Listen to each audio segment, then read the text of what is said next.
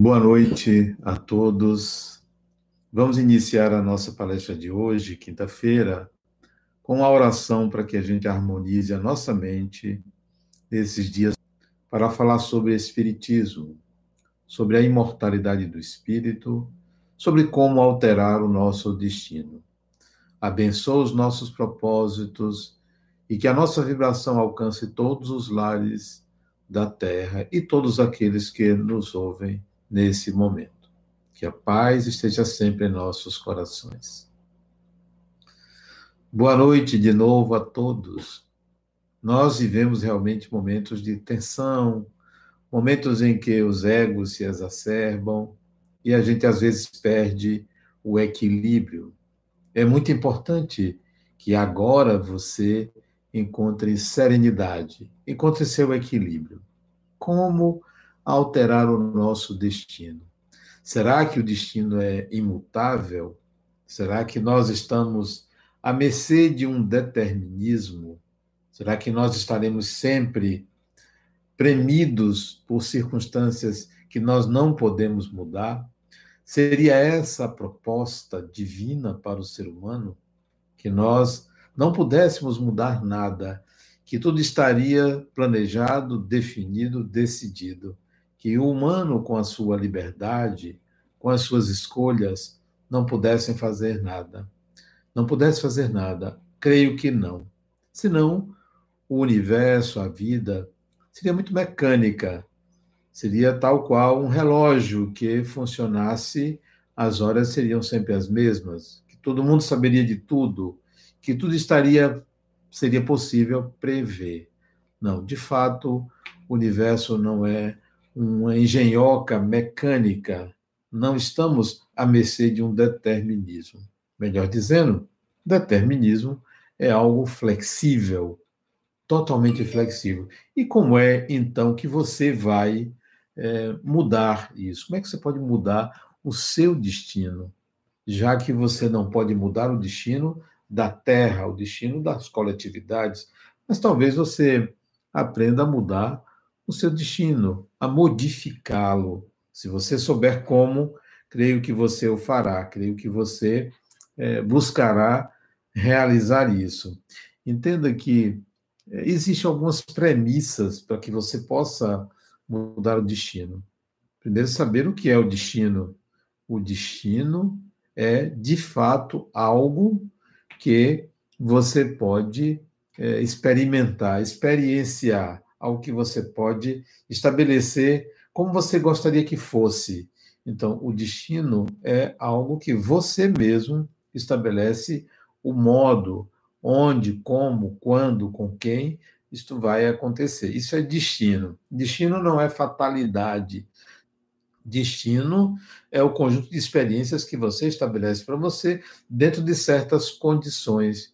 Algumas você pode alterar, outras você não pode alterar, porque há limitações para todo indivíduo, toda a vida, todo ser humano. Existem limitações, claro, mas aquilo que está ao seu alcance, se você souber, você poderá mudar. Então, comece a pensar que para que você altere o seu destino, é preciso que você tome consciência de que você é um ser imortal, da sua imortalidade pessoal. Porque se você não entender isso, se você não tomar consciência disso, as possibilidades de mudança serão muito pequenas, porque seu horizonte é ali, é muito pequeno, são alguns anos. Ou, mesmo que você acredite numa imortalidade, que posteriormente você vai para um lugar pré-definido por alguém, isso não é imortalidade, isso é crença. E quando eu falo imortalidade, eu não falo numa crença, é você entrar em contato com esta realidade, como é que ela funciona. Então, a premissa inicial é a consciência da sua imortalidade, porque eu já tenho a consciência da minha imortalidade.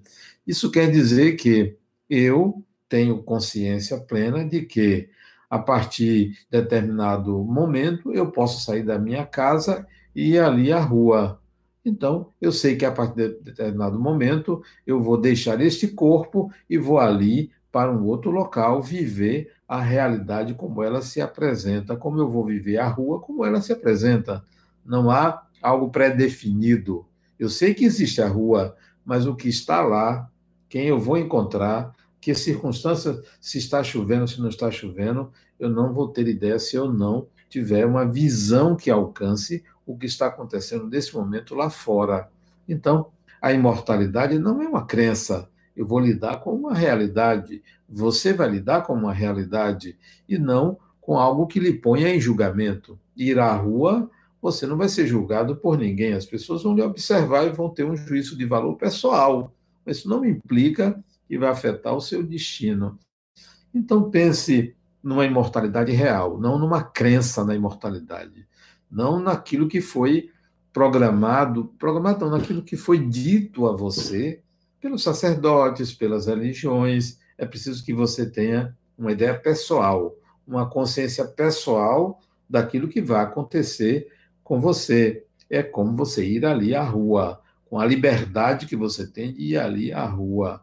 Então, a premissa principal, a primeira para você alterar o seu destino é a consciência da sua imortalidade. Sem isto, o alcance seu será limitado.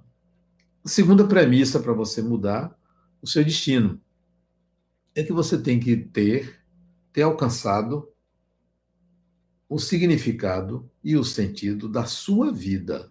Não é da vida em geral, nem da vida dos outros. O sentido e o significado da sua vida. Qual é o sentido dela?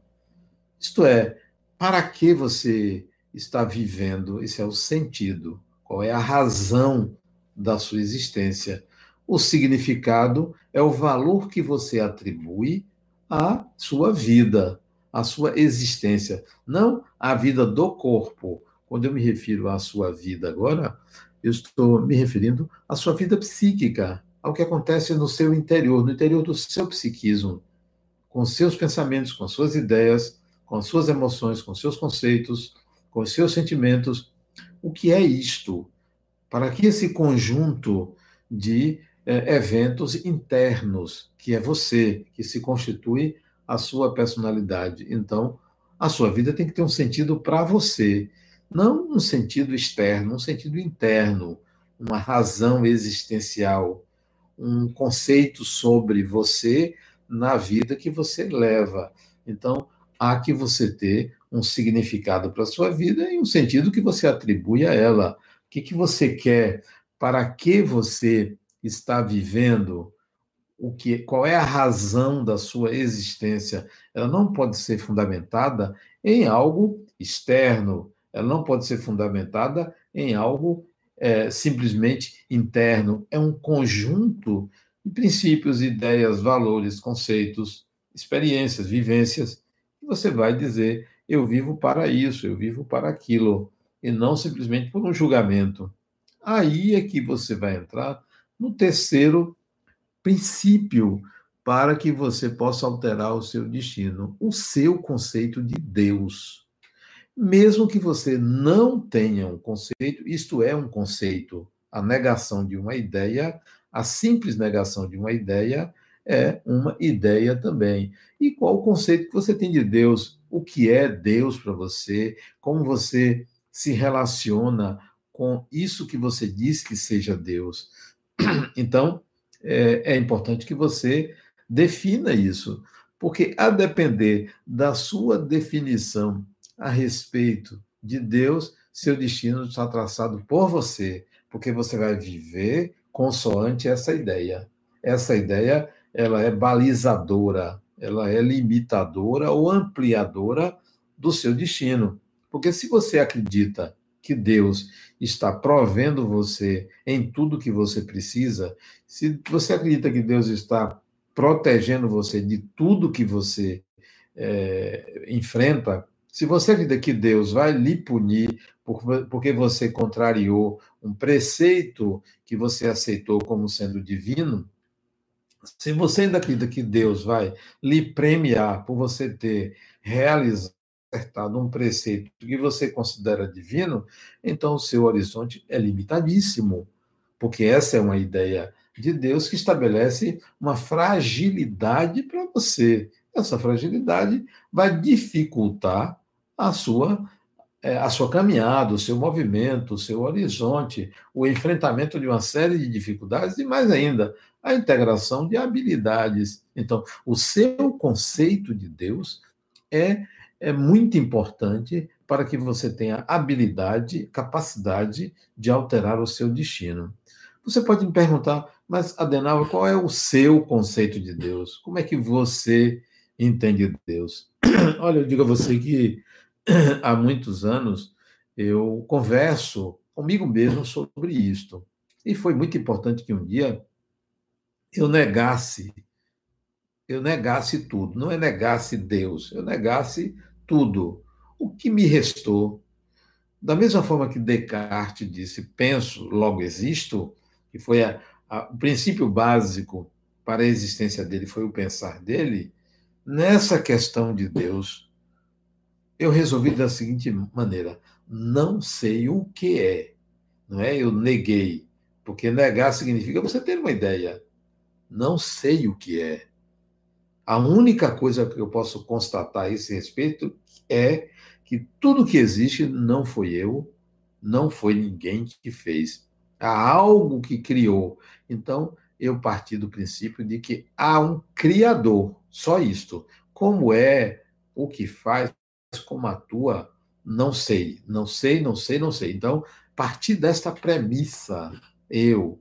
E isso durou alguns anos, sem a menor relação psicológica com os deuses criados pelas religiões, porque são muitos. Tem o Deus cristão, tem o Deus judeu, tem o Deus muçulmano, tem o Deus budista, tem o Deus disso, tem, tem um bocado de deuses, muitos deuses. Cada um serve a um propósito coletivo, tem a sua importância.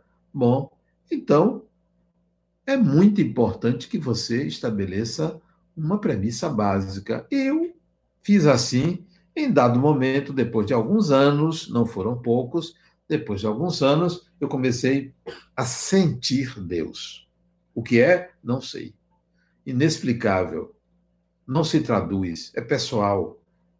Totalmente pessoal. Algo que aconteceu. Eu não busquei Deus. Não busquei. Porque você busca o que você quer encontrar. Como eu não sabia o que era, como é que eu posso buscar algo que eu não sei o que é? Então eu não busquei. Eu comecei a viver a minha vida sem uma relação com Deus pré-estabelecido, por ninguém nem por mim mesmo. Em dado momento, eu comecei a sentir Deus. Esse sentimento existe até hoje. De que me vale uma segurança muito grande, uma serenidade muito grande, um equilíbrio muito grande, mas não um conceito, não a definição. Ainda continuo dizendo, é o Criador. Ponto é o Criador. Mas como opera, como atua, eu não tenho ideia.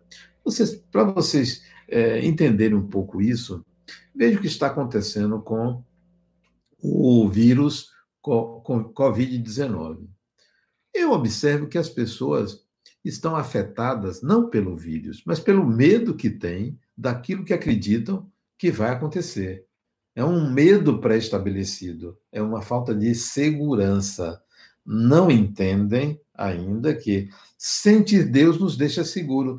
Não que eu não vou pegar o vírus, não que não vai acontecer nada, seguro de que tudo que existe, tudo que é posto é para um propósito, como a minha vida é posta para um propósito. Então, não me dá medo o vírus, não me dá medo de perder as coisas, não me dá medo disso, medo daquilo, porque o sentimento de estar em Deus sentir Deus, sentir o Criador, é suficiente para me deixar absolutamente tranquilo. Então, para que você maneje o seu destino, entenda que o seu conceito de Deus, ele pode ser dificultador e você pode se enganar achando que fazendo isso ou fazendo aquilo agradará a este ou aquele Deus ou ao Deus pessoal, ao Deus particular que você gerou, que você estabeleceu, que é uma realidade.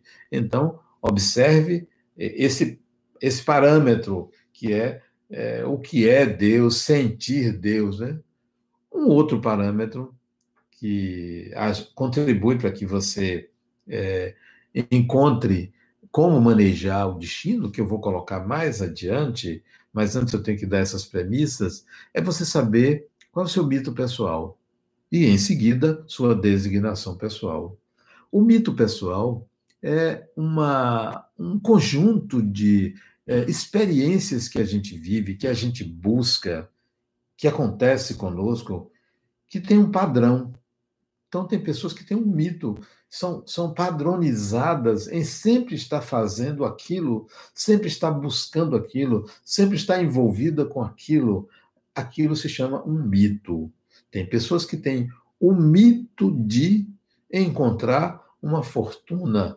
Tem pessoas que têm o mito de voar, tem pessoas que têm o mito de um corpo perfeito, tem pessoas que têm o mito de ter uma, um conhecimento enorme de tudo. Tem pessoas que têm o mito de ter o poder sobre outras pessoas. Tem pessoas que têm o mito de ajudar os outros. Tem pessoas que são muitos mitos. Você deve ter um mito pessoal. Descubra seu mito pessoal, porque mudar o destino sem você saber como é que você está caminhando, qual é o seu mito, fica mais difícil, porque ele é inconsciente. É importante que você é, descubra seu mito pessoal. Particularmente, eu posso declinar, declarar a você qual é meu mito pessoal. Sabe qual é o mito pessoal?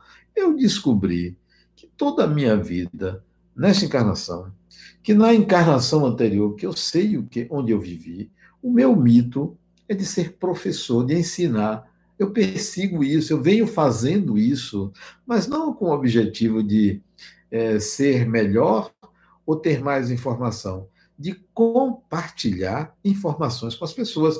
É esse meu mito. E eu venho trabalhando ele, eu venho ampliando ele para não ficar só nisso, para ser também aluno, para aprender outras coisas. Mas esse é um mito que eu descobri, o mito de é, ser professor, gostar de ensinar, gostar de compartilhar conhecimentos, fazer com que as pessoas é, descubram é, coisas novas. Então, esse é meu mito. Qual é o seu? Mito não é missão na Terra. Sua missão é viver. Ninguém tem outra missão senão viver, viva. E designação pessoal é algo além do mito que você descobre como mais profundo, como é como da sua essência. A minha designação pessoal é tal. Eu gosto de estar tá no meu ser fazer isso, desenvolver isso, realizar isso está na essência de mim mesmo. Então, isso é a designação pessoal. Saber essas duas coisas, o mito pessoal e a designação pessoal, contribui para você olhar para frente e dizer: não, eu não vou por aqui, eu vou por ali. Eu não quero que isso aconteça, eu quero que aquilo aconteça, e você trabalha para o que você quer acontecer. Então, isso é designação pessoal. Mito pessoal e designação pessoal. Destino, alterar o destino. Penso também que você precisa planejar a sua vida. Planejamento. Claro, se você quer alterar o destino, você tem que planejar.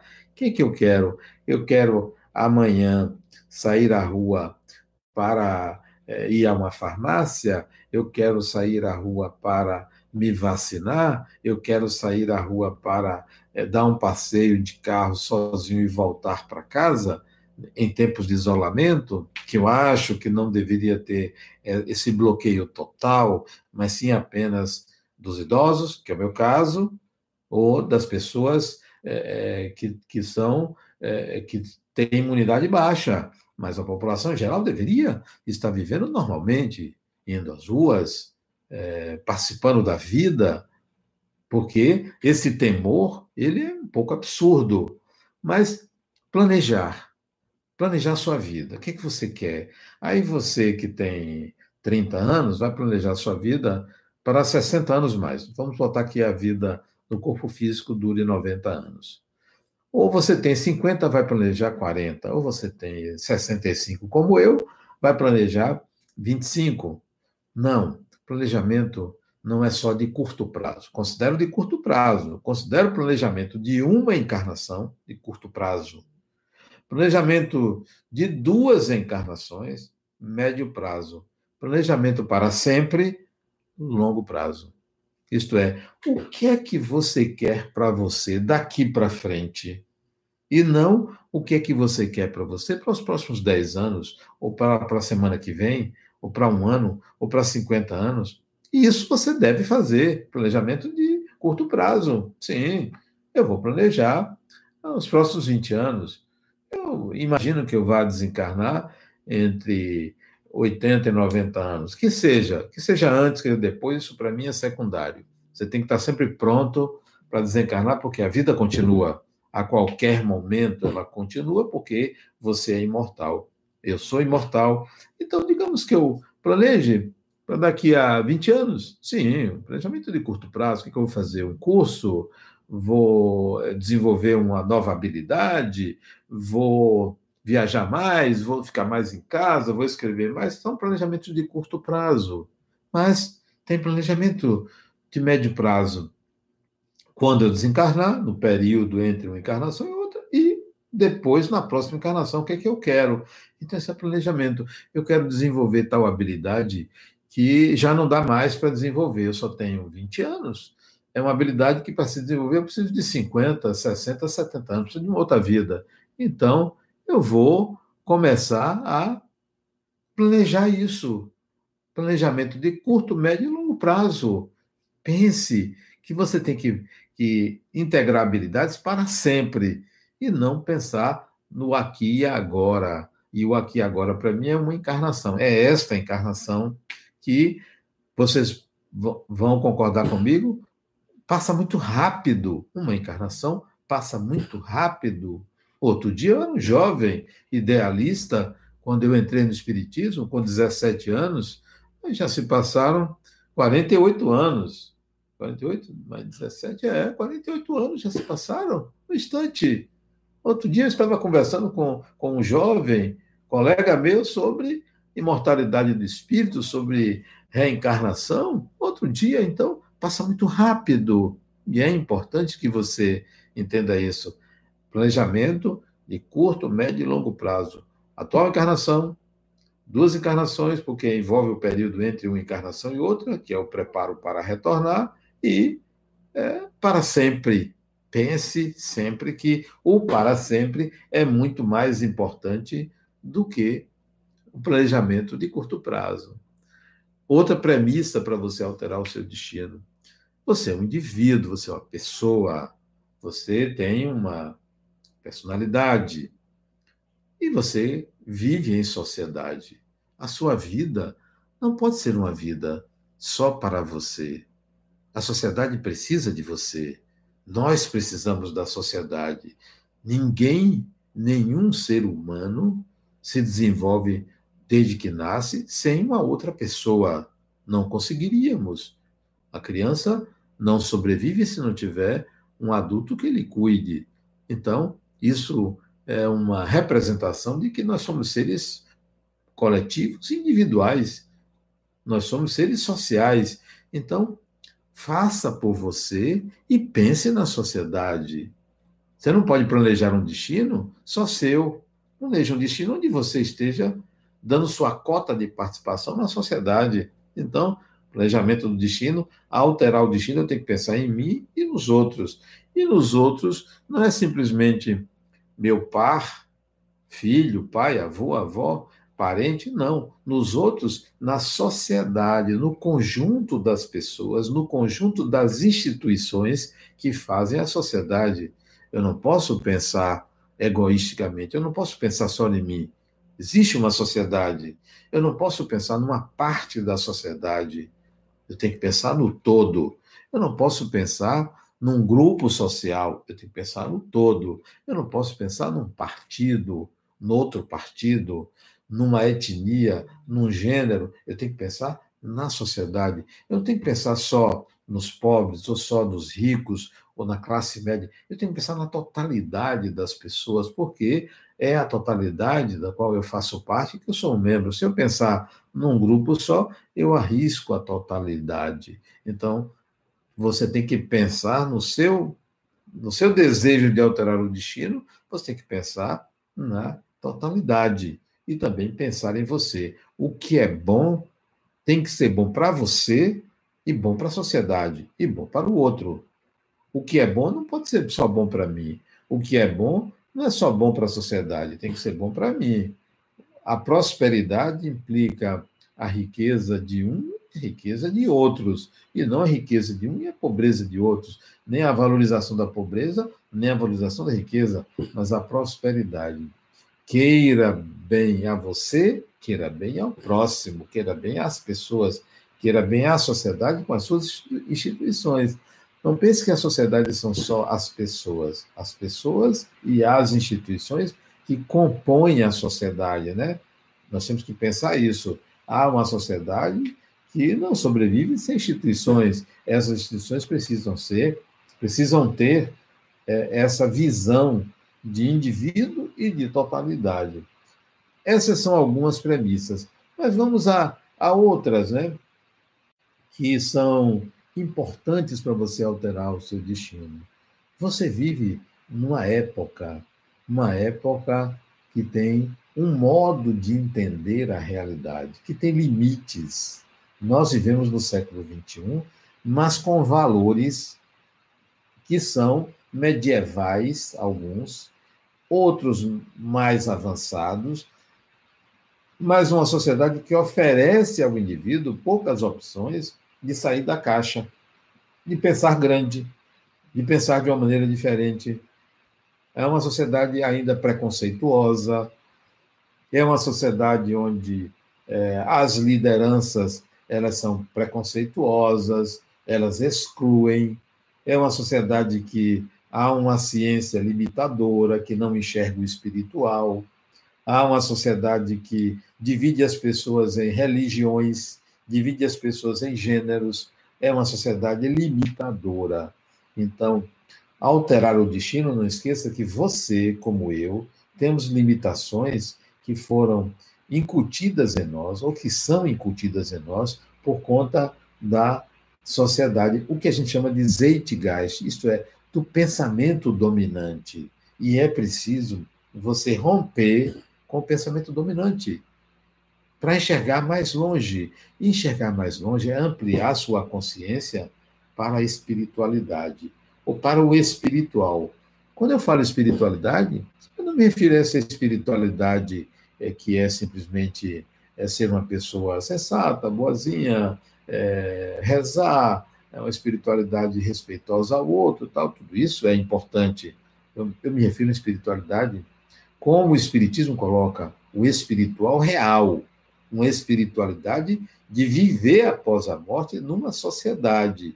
Então, esta sociedade de hoje não enxerga a espiritualidade que o Espiritismo apresenta. Não enxerga, não vê. A espiritualidade que a sociedade enxerga é uma crença, ou são algumas crenças, um conjunto de crenças. Então, há que você entender que alterar o destino, você tem a limitação do Zeitgeist, do pensamento da sua época, do pensamento da sua sociedade, das limitações sociais, das limitações intelectuais, né? das limitações acadêmicas, das limitações dos clãs, dos grupos de pessoas que conduzem ou comandam a nossa sociedade. É importante também você entender, para alterar o destino, que você é um espírito e que construir um personagem para essa encarnação. Você não vai ser sempre assim. Você não foi sempre assim. Você não tinha esse modo de pensar. Você não tinha esses condicionamentos é, psicológicos para é, pensar nas coisas, para fazer as coisas. O personagem que você construiu tem limitações. Então, precisa você entender que há um espírito e há o um personagem. Adenauer é um personagem, mas há um espírito que comanda este corpo, que dirige este corpo, mas que depende do personagem. E é preciso que você, como eu já fiz, você enxergue o espírito. Não fique limitado à visão deste personagem que você é. Você pensa que você é o espírito? Não, o espírito que você deveria saber que é está além desse personagem está além dos limites desse personagem. Para lhe dar um exemplo, eu tenho um corpo masculino, mas isso é o personagem. Eu sou um espírito E como espírito, tanto faz para mim usar numa encarnação um corpo masculino ou um corpo feminino. Porque o espírito independe do personagem, ele é independentemente do personagem. E outras limitações que o personagem faz. Faça a distinção entre espírito e personagem, porque se você fizer um planejamento do seu destino para o personagem, é limitado. O personagem acaba ali. Quando a morte do corpo vem, você, personagem, até logo, não é mais deste mundo. Você vai para uma outra dimensão e vai começar a lembrar-se de outras vidas, lembrar-se de que você não é mais aquele personagem, porque ele era daquele mundo material. Então, o planejamento de longo prazo é para o espírito.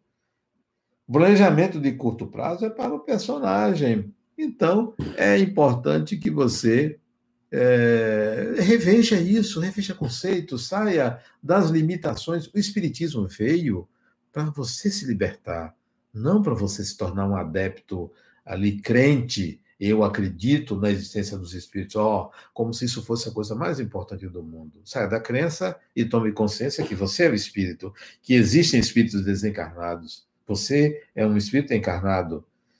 Então você tem que começar a perceber de um outro ângulo você é espírito. O espiritismo veio para lhe dar essa consciência e não para se tornar mais uma religião. O espiritismo tem um propósito de levar você à consciência da sua imortalidade. Então, como alterar o destino se você ainda está limitado a, a essa, essa visão de crença nos, no, nos espíritos? Você é espírito, existe espírito, espíritos são pessoas, você é uma pessoa. Espíritos são pessoas, são pessoas, seres humanos, iguais a você. Não tem diferença. Não são inferiores nem superiores, são pessoas. Não são obsessores nem iluminados, são pessoas, seres humanos. Ok? Outra premissa que você não pode esquecer. Culpa. Como você quer planejar o destino se você se sente culpado? Quem se sente culpado planeja o destino, planeja o futuro para pagar, para sofrer. Não. Não queira sofrer, nem se está culpado pelo que você fez nesta vida ou em outras vidas. Não assuma culpa, sabe por quê? Porque aquele criador, lembra do criador, que é para mim, fez você simples e ignorante. Ora, se você era ignorante, como é que pode lhe imputar qualquer culpa? O que você deve pensar assim: tudo que eu fiz nessa vida ou em outras, eu assumo a responsabilidade de, se necessário, corrigir, resolver, melhorar, mas não pagar. Não pense em pagamento. Não pense que você tem dívidas a serem pagas você tem inabilidades que precisam ser resolvidas com habilidades. Então, pagamento, entre aspas, deve ser entendido como eu preciso integrar novas habilidades, porque eu agi, matei, roubei, estuprei, ou, ou o que quer que eu tenha feito no passado, é fruto da minha ignorância. Se assim procedi, foi porque eu não sabia isso é, não tinha a sabedoria de eh, fazer de outra maneira. Agora eu já sei que eu não devo fazer daquela maneira e eu quero desenvolver novas habilidades. Então, libere-se de culpa e assuma responsabilidade pelos seus atos. Se nessa vida, por exemplo, você fez alguma coisa que você considera errado ou que legalmente foi errado, um ato ilícito, não faça mais. Ponto. Então você já estabeleceu um novo marco. Não vou fazer mais. O que, é que vai acontecer comigo no futuro porque eu fiz isso? Se eu puder consertar, eu vou consertar o que eu me lembro que fiz.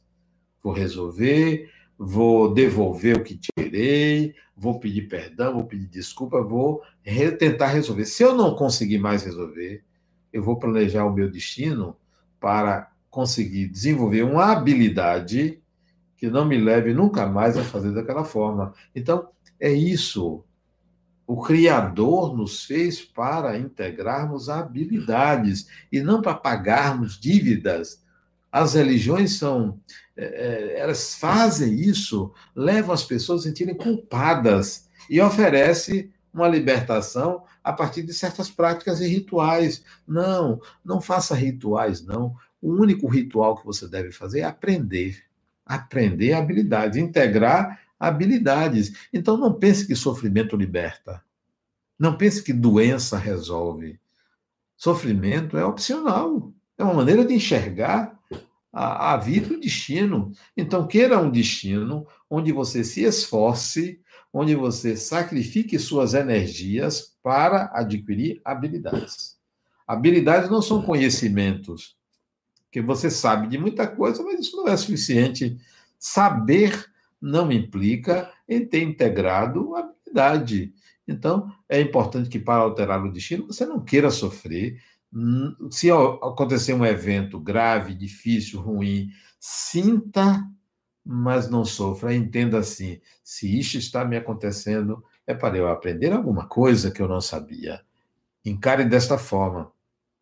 Para alterar o destino, é importante que você desenvolva no seu coração, no seu coração, seu, uma coisa muito importante chamada amorosidade. Amorosidade não é amor, amorosidade.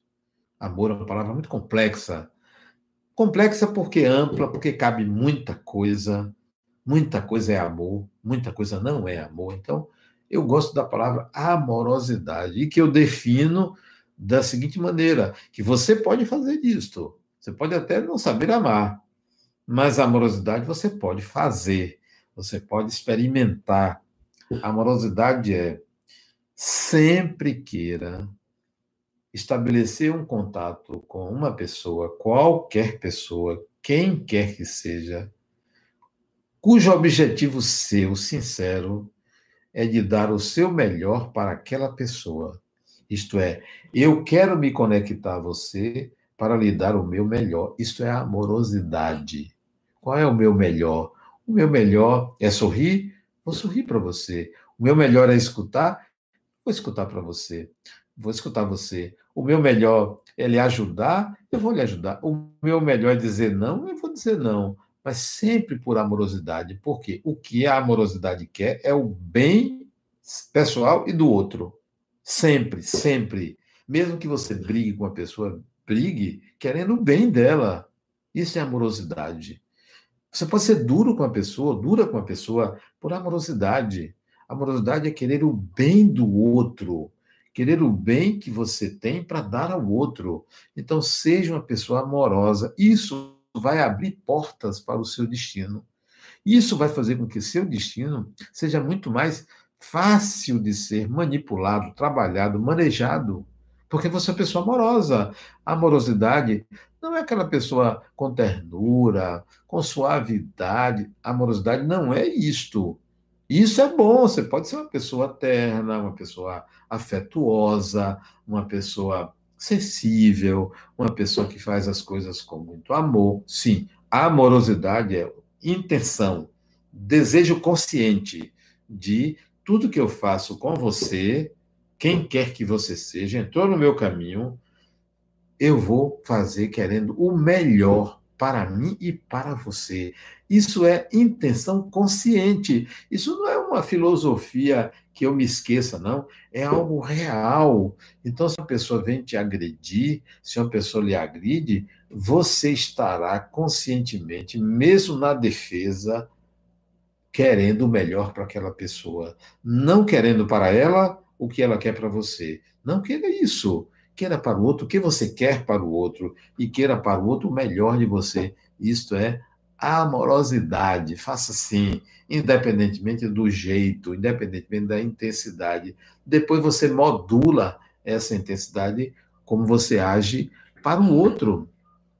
Isso são é, princípios que devem levar você a ser capaz de alterar o seu destino. Outra coisa muito importante para você ter essa habilidade de alterar o seu destino. Integre sua sombra. Integre. Integrar. E o que é sombra? Sombra é o lado oculto, que você desconhece da sua personalidade. Não é o lado negativo, oculto. O oculto pode ser positivo, pode ser negativo, pode ser neutro. O lado oculto integre. Integrar é traga para a consciência. Como fazer para trazer sua sombra para a consciência? Por que isto? Porque você precisa reconhecer, descobrir que o mal não é uma coisa externa. O mal é um julgamento pessoal sobre o que acontece com você. A gente acha que o mal está lá fora, que o mal é o vírus, que o mal é o assaltante, que o mal é fulano, é ciclano, que o mal é um inimigo. Não é. Isso é uma forma antiga, antiquada de enxergar o mal. O mal é um julgamento pessoal. Se você me faz um mal, sou eu que atribuo esse valor ao que você me faz. Não é você que é meu mal, sou eu que atribuo. Então, aprenda, desenvolva essa habilidade de não julgar o mal uma coisa externa, tão pouco interna. É só um julgamento de valor baseado em premissas religiosas, punitivas, a partir de um Deus pessoal, julgador e punitivo. Então, a sombra significa você entender que o mal é um julgamento pessoal. Não. Então, eu vou integrar, consciente de que tudo que qualquer ser humano é capaz de fazer contra outro, eu também seria capaz capaz se estivesse na mesma circunstância.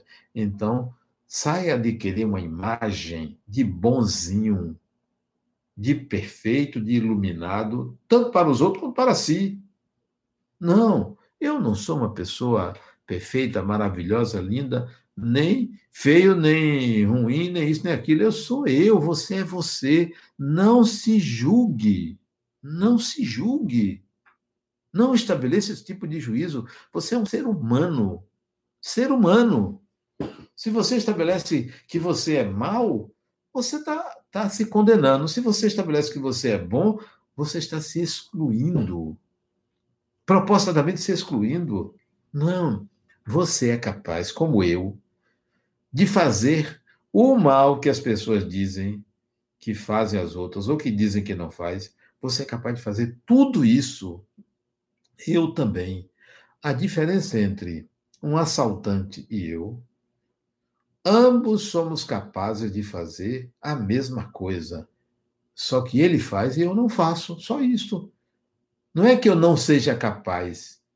Sim, você é capaz de fazer qualquer ato humano e se integrar à sombra. Mas há uma sombra dourada que você não reconhece em você. Há habilidades que você tem que você não usa limitou-se por escolhas. Então, pare um pouquinho. Faça o que o coronavírus está propondo, o Covid-19. Reflita, repense.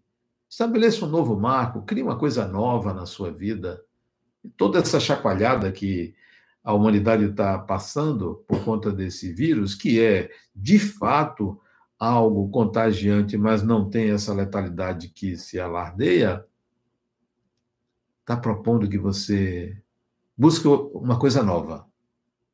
Você pode arrumar guarda-roupa, arrumar gaveta, é, mexer na casa aqui e ali. Você tem que criar algo novo. Toda crise tem que ser criativa. Desenvolva algo novo. Porque se você não desenvolver algo novo, você vai emburrecer. Esse, isola, esse isolamento absurdo de tudo e de todos vai emburrecer as pessoas vai, vai alardear o medo, as pessoas vão se limitar. Então, aproveite que você está vivendo isso agora, antes que acabe. Crie uma coisa nova. Um projeto novo na sua vida. Um curso novo, uma habilidade nova, um modo de pensar diferente. Pense em algo novo para você, porque eu já pensei para mim, eu já estou fazendo. Fora outros a fazer dentro de casa que eu não sabia e estou fazendo, mas isso é circunstancial. Isso só, só acontece enquanto durar mas eu tenho um projeto que nasceu a semana retrasada a partir dessa situação que ele não, eu tenho que fazer uma coisa nova, porque vale para todos, vale para mim. Então, crie algo novo. Por último, para que você altere o seu destino, não mais se pergunte por quê, se pergunte para quê. Para que isso me acontece? Para quê? Isto é, há um propósito, porque o Criador que eu me referi tem propósitos. Descubra os propósitos do Criador. Quais são? Descubra. Sempre para quê? Sempre se pergunte. O vírus é um, uma fala do Criador para a humanidade. A humanidade tem que responder individualmente. Responda. Porque há um para quê. A proposta não foi para punir o ser humano. Não, o vírus não é para. O Criador não mandou para a humanidade para punir o ser humano. Não, isso é, é, é bobagem pensar que isso é para punir. É o Deus punitivo de alguns. Não. Isso é um freio de arrumação. O vírus é um freio de arrumação. Ó, oh, gente, vamos lá, estou te mandando isso, agora eu quero ouvir de vocês, de você, de você, de você. O que, que você tem a dizer? O que você tem a dizer será relevante para a sua evolução. O que você tem a dizer não é para mim, como se existisse um certo e errado. Não existe um certo e errado. Existe uma resposta para você. Dê essa resposta ao Criador, porque ela será útil para você. Então, sempre se pergunte para quê? Para quê? Depois que você fizer tudo isso, olhe para a sua vida. Digamos que você esteja doente e diga assim: eu não quero mais resolver conflitos internos adoecendo. Continue seguindo prescrições médicas, claro. Não é parar, não. Mas é você começar a dizer para você mesmo: eu não quero mais ficar doente, agora ou para sempre. Eu não quero mais ficar desempregado. Eu vou dar um jeito nisto. Eu não quero mais um destino em que eu tenha que agredir pessoas. Eu vou dar um jeito nisso. Eu não quero mais. Aí você vai começar a alterar o destino. Eu não quero mais ser punido pelas pessoas. Eu vou mudar esse destino. Eu não quero mais ser, ser violentado, assaltado, isso, aquilo. Eu vou mudar esse destino. Porque eu estou encontrando uma nova forma de viver, de ser eu estou me cuidando. O vírus não é só para as pessoas cuidar da saúde, não. É para as pessoas pensarem em algo novo, cuidar de si como espíritos imortais, que nós somos, todo mundo é, independentemente da crença. Então, para quê? Altere o destino. Se você não quer que uma pessoa desencarne. Você tem uma pessoa que está doente, parente seu, você não quer que desencarne? Altere o destino, tente. Tente alterar. Mas veja a responsabilidade que é você manter uma pessoa num corpo quando ela deveria voltar. É uma responsabilidade grande. Ou você querer que alguém desencarne quando a pessoa deveria permanecer no corpo. É uma responsabilidade grande. Faça com você quando é que você quer desencarnar? Se você disse assim, não, eu quero desencarnar com 100 anos, lúcido e saudável, será que você suporta isso? Será que é só isso que você quer? Não, eu não quero desencarnar com 20, 30, 100 anos, lúcido e saudável. Eu quero desencarnar depois de eu conseguir integrar cada vez mais habilidades enquanto eu estiver nesse corpo, seja adoecendo ou não seja com 80, 90 ou 100 anos.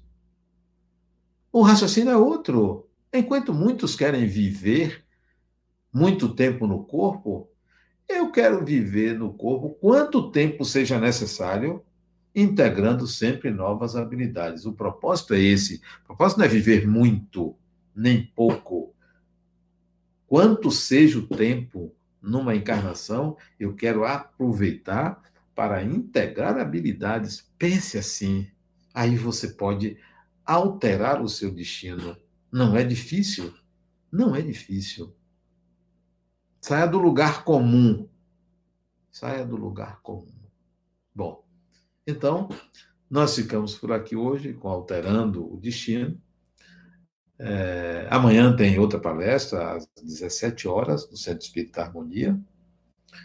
No sábado de manhã, às 8h30, também tem outra palestra no Centro Espírita Harmonia. A de sábado de manhã, eu também farei a palestra de sábado de manhã. Amanhã, às 17 horas, é meu amigo Mário Lago, que vai fazer a palestra, que agora esqueci o título da palestra, mas ele vai fazer a palestra de amanhã às 17 horas. Excelente palestrante.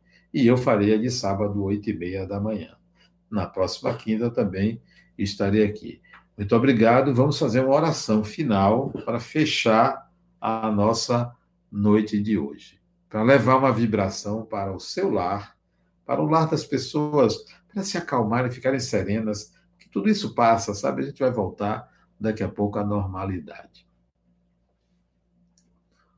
Amigo e mestre Jesus, muito grato por esses momentos, pela oportunidade de aqui estar, de falar, de conversar, de dialogar com todos e encontrarmos um momento de paz. Que cada vez mais nos tornemos conscientes da nossa imortalidade. Que a tua paz seja sempre em nossos corações. Boa noite a todos e até a próxima palestra.